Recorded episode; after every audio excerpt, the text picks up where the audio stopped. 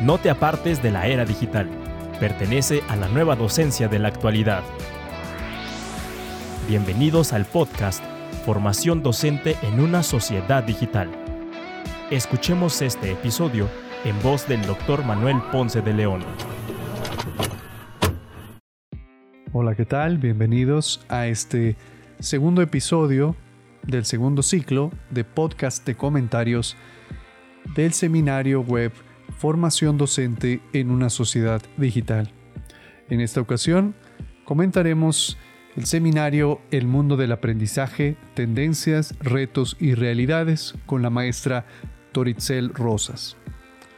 La maestra Toritzel, con amplia experiencia en el ámbito educativo, comienza este seminario sobre el mundo del aprendizaje indicando que irá más allá de lo que simplemente implica el título. De hecho, comenta que va a abordar los temas en el sentido inverso en el que aparecen en el título, comenzando por las realidades, de las cuales hace eh, un análisis interesante, después pasando a los retos y finalmente terminando con las tendencias.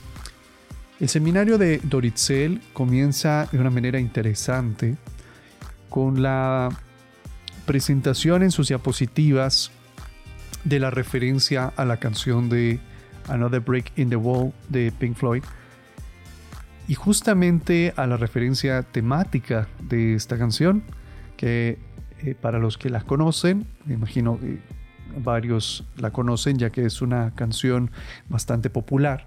Justamente trata el tema de la educación y es una especie de discurso de los estudiantes hacia el docente y hacia el sistema educativo. Toritzel lo presenta eh, como, una, como un reflejo de la visión de educación de la época.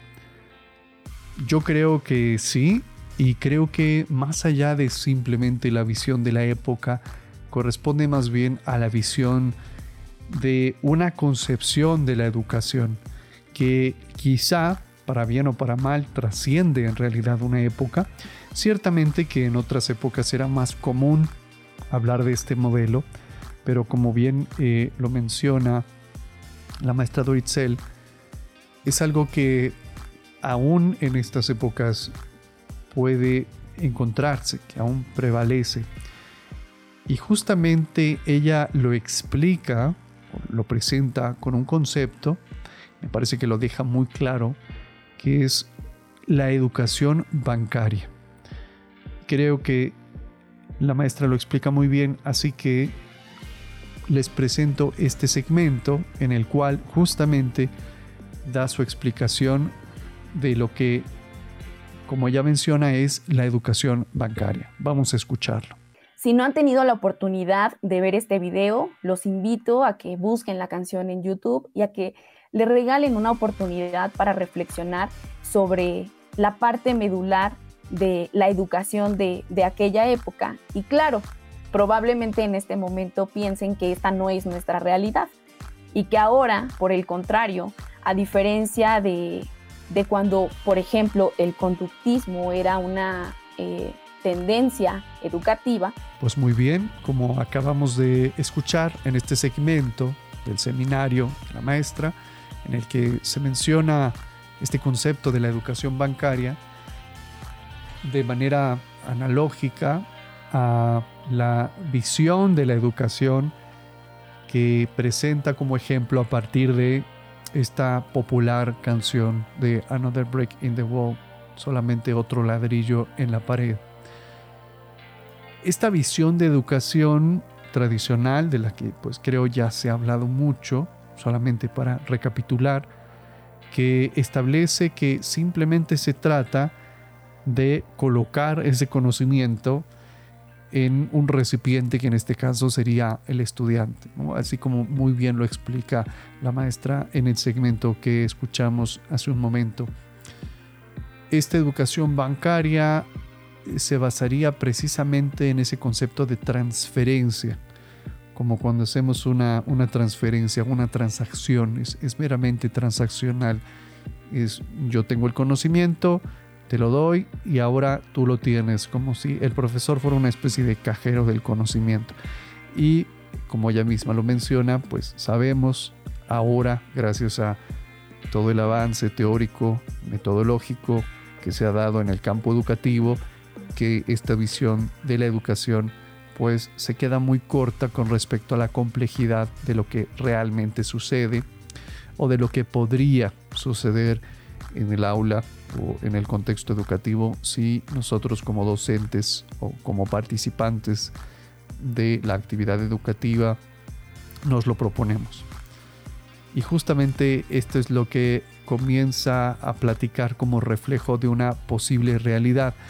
De hecho, me parece muy interesante esta parte en la que hace mención al conductismo como modelo de una época pasada, pero la reflexión a la que nos invita y que me parece vale la pena considerar es si realmente todo esto que actualmente ya ha sido superado en teoría se está aplicando en la práctica.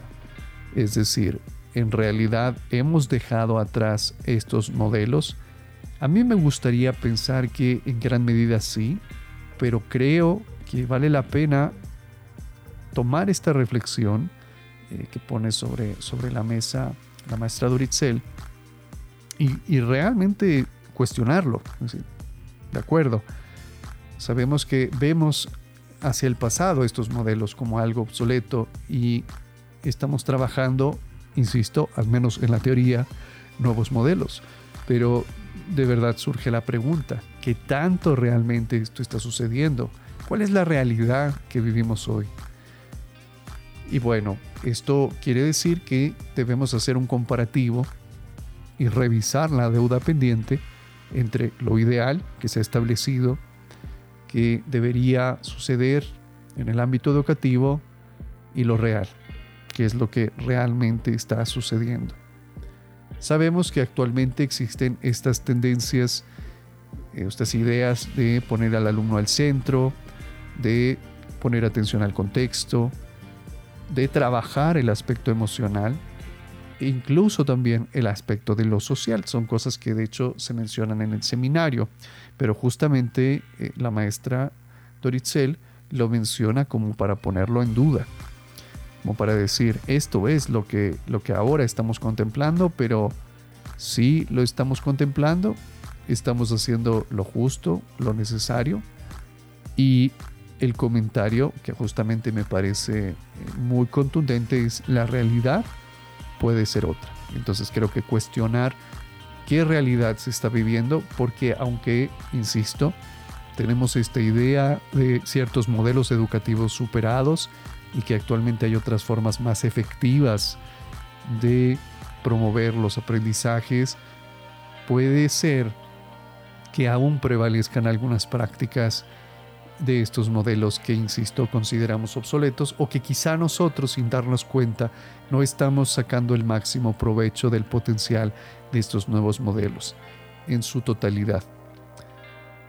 La maestra Doritzel también en este seminario menciona aspectos muy importantes que deben considerarse como, como parte de esta propuesta de mejorar o transformar la realidad educativa poner atención a la creatividad, la imaginación, incluso menciona algo que me parece muy interesante también, que eh, lo hace por cuestiones del seminario de manera muy rápida, pero creo que da tema para eh, conversarlo más o para reflexionarlo más, que es la exclusión. Eh, ella lo menciona como un rechazo o como apartar a los estudiantes. Al final yo le doy la lectura justamente del fenómeno de la exclusión, contrario al, fenómeno o la que sería la intención actualmente de la inclusión. Cómo hay estudiantes que precisamente por estos modelos, pero también por aquello que se coloca al centro, por aquello que se considera importante, se produce un rechazo, se produce un apartar al estudiante, hacerlo a un lado y por lo tanto aunque no lo estemos considerando como tal, creo que deberíamos hacerlo, se propicia un fenómeno de exclusión que esto, bueno, da para reflexionarlo y platicarlo. En términos educativos no se refiere solamente, eh, porque así se asocia muchas veces a estudiantes con discapacidad, por supuesto que es un tema que tiene que ver, pero en realidad es un término que debemos concebir de manera más general, como quien se queda afuera del acceso al aprendizaje y cómo podemos nosotros incrementar ese acceso. Me parece que lo que pone sobre la mesa la maestra Doritzer es muy importante, de qué se contempla, a qué se le da importancia, a qué se le da espacio también.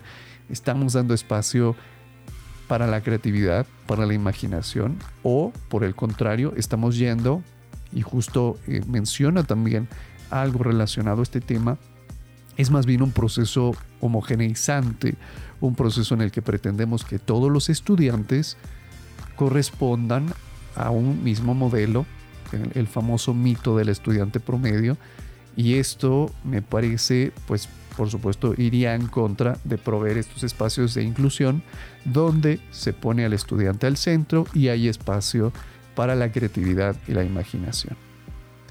Otra cosa importante que se menciona en el seminario del mundo del aprendizaje es la tecnología como una propuesta que permite precisamente armar estos ambientes educativos adecuados.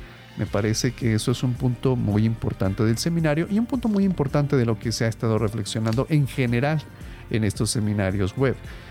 La tecnología no solamente como el artefacto tecnológico, sino como un elemento posibilitador de diferentes cosas. Una vez que ubicamos lo que como docentes en el ámbito educativo queremos lograr y de qué manera las herramientas tecnológicas pues vienen a eh, darle un mucho mayor alcance justamente a esas intenciones y al logro de sus propósitos y que me parece también establecen la oportunidad de la diversidad en el aula, que es, es esta cuestión de abrirla, hacerla más accesible.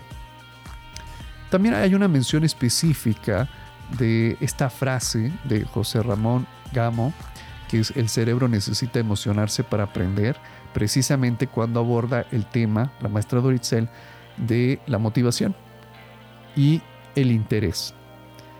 Porque habla del interés, que los estudiantes están aburridos o cansados porque no encuentran sentido, por supuesto tiene que ver con el interés, y de alguna forma también relacionado con el tema de la motivación y que justamente se detona a partir de esta frase, que se necesita del aspecto emocional para aprender. La cuestión eh, cognitiva, eso es algo que menciona eh, la maestra Doritzel, no va a funcionar en su máximo potencial si no hay una base emocional apropiada y me parece que esto es algo que hemos discutido mucho. Ella hace referencia de que esto se ha trabajado desde hace mucho tiempo, se tiene esta, esta comprensión de la emoción como la base para el aprendizaje porque tiene que ver con la actividad cognitiva y esto pues creo que indudablemente sí es muy importante si los estudiantes no están en el estado emocional afectivo adecuado para eh, llevar a cabo el proceso de aprendizaje, pues será muy difícil. Y aunque nosotros estemos presentando los contenidos de la mejor manera, quizá no se logren los propósitos de aprendizaje que se han propuesto. Habla también de, de, algo que me parece muy interesante y siempre me ha llamado mucho la atención, del contagio de las emociones. Como docentes, hay varias maneras de trabajar la parte emocional, afectiva con los estudiantes, precisamente en la intención de que la cognitiva pues tenga una base sólida y insisto, entre todas estas estrategias o actividades eh, que se pueden llevar a cabo, esta parte de contagiar la emoción me parece una que es vital en la labor docente. La pasión que sentimos por lo que nosotros estamos compartiendo es algo que se percibe y es algo que se contagia. Insisto, hay varias cosas que podemos hacer para trabajar la parte emocional o afectiva, pero yo creo que podemos empezar por una que es muy sencilla, que es contagiar la pasión que sentimos por los temas que compartimos con nuestros estudiantes. A partir del estudio del cerebro, que es otra parte que se, trata en el seminario, esto se trata de manera muy, eh, muy rápida, se han resuelto muchas cuestiones relacionadas a mitos y realidades. Eh, y esto tiene que ver con algo que va a presentar más adelante, que es la parte de la neuroeducación. Pero bueno, eso lo dejaré para comentarlo en su momento. Eh, en esta parte del seminario, más bien, la maestra Doritzel comienza con el trabajo de los retos. Están incluidos también en el título. Y justamente los retos tienen que ver con el qué aprender y el ir más allá de los modelos tradicionales que ya habíamos platicado. Y una propuesta me parece muy interesante, un desafío que yo veo más bien como una oportunidad también, es el de áreas transversales, el trabajo en áreas transversales. Por supuesto, trabajar pues las propias áreas, incluso las áreas disciplinares, pero comenzar a platicar y poner en práctica la posibilidad del trabajo en áreas transversales. Creo que eso es muy interesante. El trabajo eh, específicamente en retos menciona tres. El trabajo con las habilidades y capacidades de los estudiantes, el aprendizaje significativo y efectivo también con los estudiantes y un tercer reto que especifica la maestra Doritzel tiene que ver con los docentes, que es la formación, la capacitación y competencias para la innovación. Esto que también hemos estado trabajando a lo largo de estos podcasts y que por supuesto está trabajado en los seminarios. Es esa preparación efectiva del docente que al final tiene que verse reflejada en un beneficio para los estudiantes. Y para completar este punto, vamos a escuchar otro fragmento del seminario en el cual hace referencia la maestra Doritzel a este tema. Escuchemos. Siguen creyendo que hay contenidos que no sirven, que hay información que es obsoleta, que hay eh, incluso asignaturas que no deberían abordarse y por el contrario están ansiando que se aborden, que se analicen otro tipo de, áreas y que se exploren nuevos espacios dentro de la escuela. Entonces, eh, aquí tenemos estos tres retos Dos de ellos apuntan a lo que los docentes debemos de buscar con nuestros estudiantes y uno de ellos, muy importante e indispensable, aporta a una parte de nosotros mismos que debemos buscar mejorar, pero sobre todo empoderar. Pues a partir de este fragmento se, refuerza lo, que veníamos platicando, que indudablemente la labor docente implica, por supuesto, un compromiso de capacitación, actualización, información profesional, la profesionalización del docente para tener la mejor preparación posible eh, con respecto a las realidades que, que vivimos. Particularmente actualmente tenemos el desafío de la virtualidad y esa es un área en la que también debemos, por supuesto, tener la mejor preparación. Y me parece eh, esta manera de plantearlo de la maestra Doritzel es, es muy interesante de decir que es una preparación, pero aquella preparación que al final es efectiva o se traduce en un beneficio para los estudiantes. Esa es justamente la preparación de la que estamos platicando aquí. Finalmente, el seminario cierra con la parte de tendencias, menciona a este autor, Jesús Guillén, y el tema que ya habíamos eh, de alguna manera mencionado antes, de la neuroeducación, que es la educación sumada al tema de las neurociencias o las neurociencias más el tema educativo. Y justamente tiene que ver con estas menciones que eh, hace previamente la maestra Doritzel de estudios sobre el cerebro y cómo funciona. Es poner atención ya no solamente a lo que podemos ver eh, visiblemente de trabajo en el aula, sino a través de los avances o a partir de los avances de los estudios que actualmente gracias a la tecnología son posibles del cerebro y de cómo funciona cuando pensamos, cuando recordamos, cuando aprendemos, pues la intención es sacar provecho de ello para los propósitos educativos, para los propósitos del aprendizaje. Y lo centra en unos puntos específicos que justamente tienen que ver con esta propuesta de la neuroeducación, que es la motivación, los objetivos de aprendizaje, conocer los intereses de los estudiantes, hace mucho énfasis en esto, en conocer a los estudiantes para saber qué es lo que les interesa, qué es lo que les hace sentido y a partir de ahí comenzar a trabajar. Habla también del el nivel de reto o desafío adecuado, un aprendizaje activo, es decir, la participación activa de los estudiantes en el proceso de aprendizaje, no solamente como un actor pasivo que recibe, regresando de nuevo o haciendo alusión a esta definición de la educación bancaria, sino como un participante activo que construye su propio aprendizaje. Y finalmente también algo que enfatiza es las estrategias lúdicas, como a través de algo que puede ser divertido, que puede ser eh, presentado en forma de juego, es posible lograr este aprendizaje. Por supuesto, todo ello ya no solamente en la base empírica de la experiencia en el aula, sino con un trabajo basado en la neurociencia, que es esta propuesta de la neuroeducación.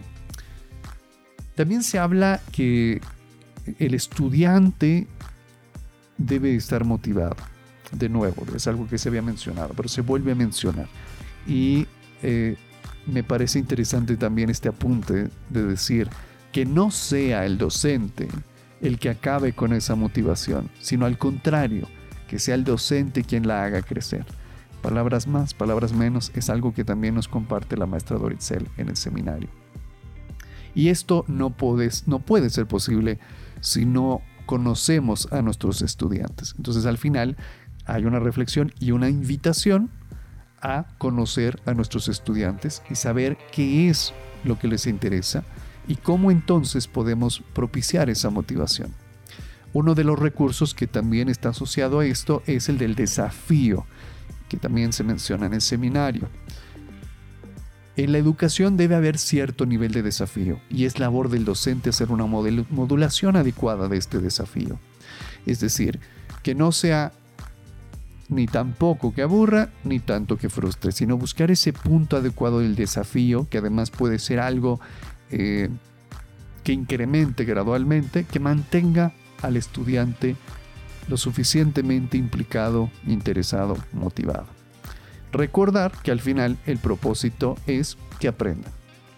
Y finalmente, acercándonos ya al cierre, también en este seminario se hace una invitación a estudiar el momento de la educación a distancia y considerarlo dentro de la ecuación. Dentro de esta preparación del docente para beneficio del estudiante, no hay que olvidar de forma transversal el momento que estamos viviendo, donde la educación a distancia pues fue prácticamente la, eh, la solución que se estableció y lo que continúa siendo, continúa estando al centro de nuestra labor docente. Así que pues esta preparación tendría también que estar centrada en, trabajar aquellas competencias que son necesarias para trabajar la educación a distancia, que más allá de que se haya acelerado a partir de esta situación de la pandemia, pues es una realidad que ya, eh, que ya teníamos enfrente y que ya no hay vuelta atrás. Tenemos que entrarle a la educación a distancia y tenemos que entrarle a las competencias que se relacionan con ella. Finalmente, algo que, que me quedo del seminario, que me parece que es uno de los mensajes más importantes de la maestra Doritzel, es que los estudiantes deberían aprender con alegría. Y yo completaría que para que el estudiante aprenda con alegría, entonces también el docente debería enseñar con alegría, con la intención de contagiar esta emoción. Pues con eso llegamos al cierre de este podcast de comentario de el episodio 2 del segundo ciclo de seminarios web formación docente en una sociedad digital. Nos vemos en el próximo episodio. Formación docente en una sociedad digital. No te apartes de la era digital. Pertenece a la nueva docencia de la actualidad.